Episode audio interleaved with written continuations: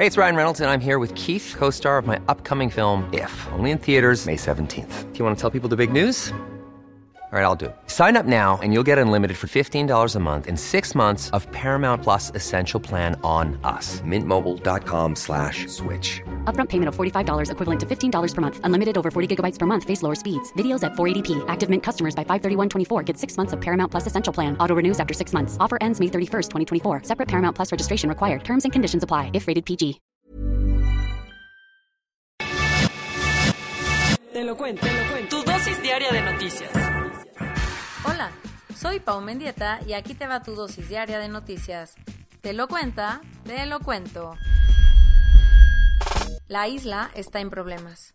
La violencia se ha hecho presente en las calles de Irlanda del Norte desde hace una semana con cientos de personas molestas por las consecuencias del Brexit. ¿Qué ha pasado? Desde hace días, cientos de personas han tomado las calles de ciudades de Irlanda del Norte como Belfast o Derry.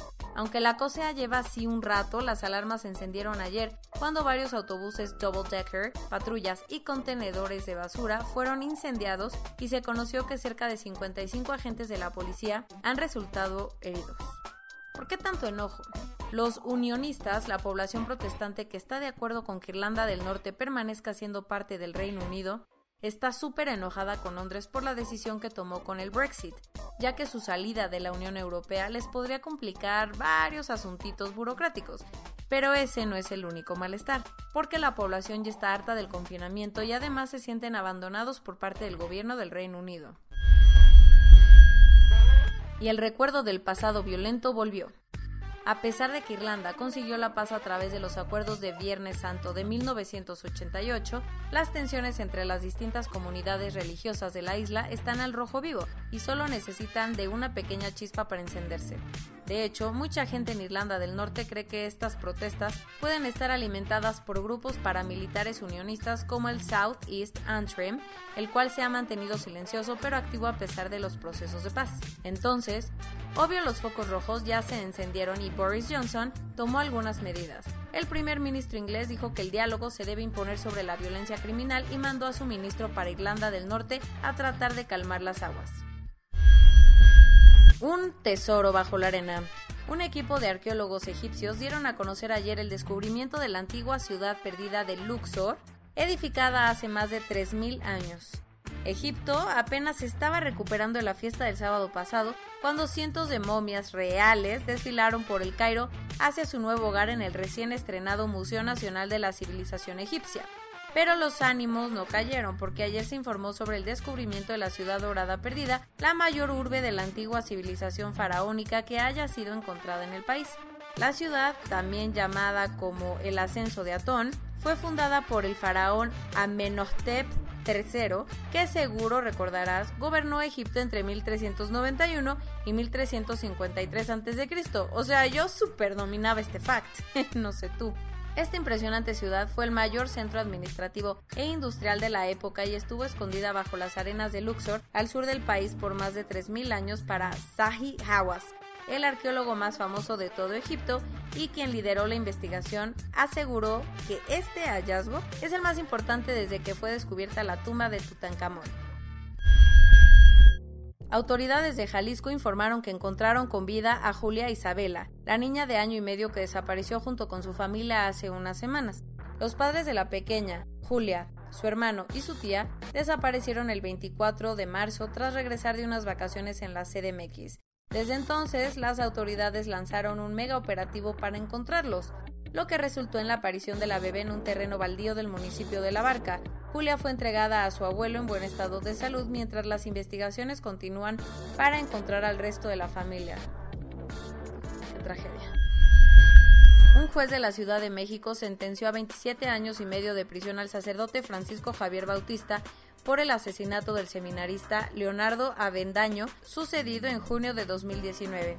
Tras analizar las pruebas que presentó la Fiscalía de Justicia Capitalina, el padre fue declarado culpable del homicidio del joven de 29 años, aunque no se dieron a conocer las razones que llevaron al religioso a cometer el crimen. Además de la pena de prisión, el juez le impuso a Bautista un pago de 422.450 pesos a los familiares de Leonardo como reparación del daño.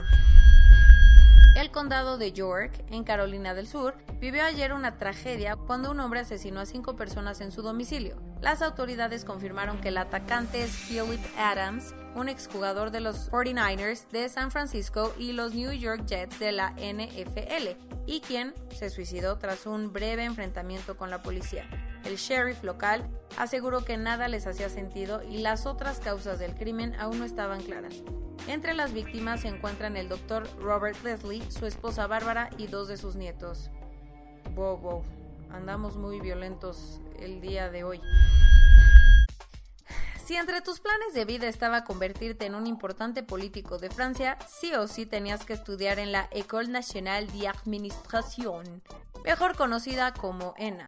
Esta escuela de educación superior con sede en Estrasburgo formó a los funcionarios más importantes del país, entre ellos el presidente Emmanuel Macron y prácticamente todos sus antecesores. Pero como esta escuela era el sinónimo de la élite patriarcal, Macron decidió cerrar sus puertas. En su lugar empezará a funcionar el Instituto de Servicio Público que buscará formar a perfiles mucho más diversos de hombres y mujeres franceses que aspiren a cargos políticos.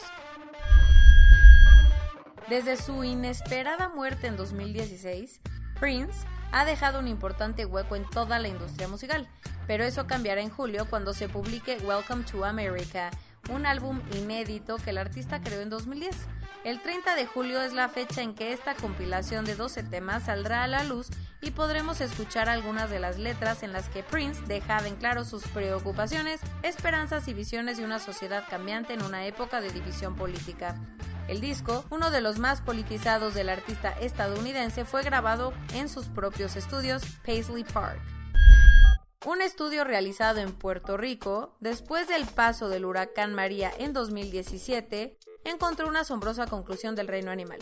Resulta que tras analizar el comportamiento de macacos salvajes de la isla Cayo Santiago, se dieron cuenta de que los animales cambiaron sus círculos de amigos normales y empezaron a convivir más con conocidos, extraños y hasta competidores. Los científicos se dieron cuenta de que los macacos se vuelven más tolerantes y cooperadores, incluso con sus enemigos, después de una catástrofe natural, con el fin de distribuir de mejor manera los recursos limitados. Híjole, pues ya neta, tanto que aprender de estos macacos. Hasta ellos suman esfuerzos cuando hay catástrofes, ¿no? Digo, dejo el comentario por aquello de la pandemia. Coronavirus global en el mundo. A nivel global ya hay más de 133.755.000 casos y hasta ayer en la noche al menos 2.899.000 personas habían muerto. En México se estima que 2.267.019 personas se han enfermado de COVID-19 y desafortunadamente 206.146 han muerto.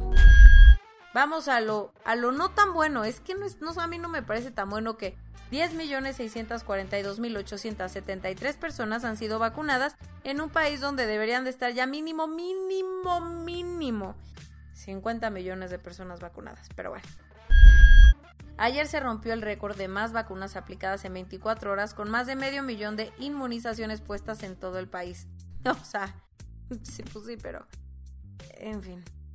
El INAPAM le recomendó a los adultos mayores que ya tengan su esquema de vacunación completo para regresar a sus trabajos como cerillitos en los supermercados. El gobierno de Nuevo León confirmó que el estado universitario tendrá un aforo del 20% para el partido entre Tigres y América del próximo sábado. Un nuevo cargamento de casi 500.000 vacunas de Pfizer llegó ayer a la Ciudad de México. Espero que se lo pongan no a los doctores que les surge. La Fiscalía de Venezuela abrió una investigación contra un alcalde que comenzó a marcar las casas de las personas que se contagiaron de COVID. Con casi 230 millones de dosis puestas, Estados Unidos ya logró completar el esquema de vacunación de cerca de 66 millones de personas, el 20% de su población. Elisevsky, la histórica e impresionante tienda de ultramarinos en el centro de Moscú, cerrará sus puertas a consecuencia de la pandemia después de más de un siglo de operaciones. Una mujer en Japón se convirtió en la primera paciente infectada con COVID-19 en recibir un trasplante de pulmón de un donador vivo. Un hombre en Filipinas falleció luego de que la policía lo obligara a hacer 300 sentadillas como castigo por violar las medidas de confinamiento. no puede ser, 300 sentadillas. O sea, en fin, no puedo. Esto es todo por hoy. Nos vemos la siguiente semana, esperemos con mejores noticias, con tu nueva dosis de noticias. Pau Mendieta se despide.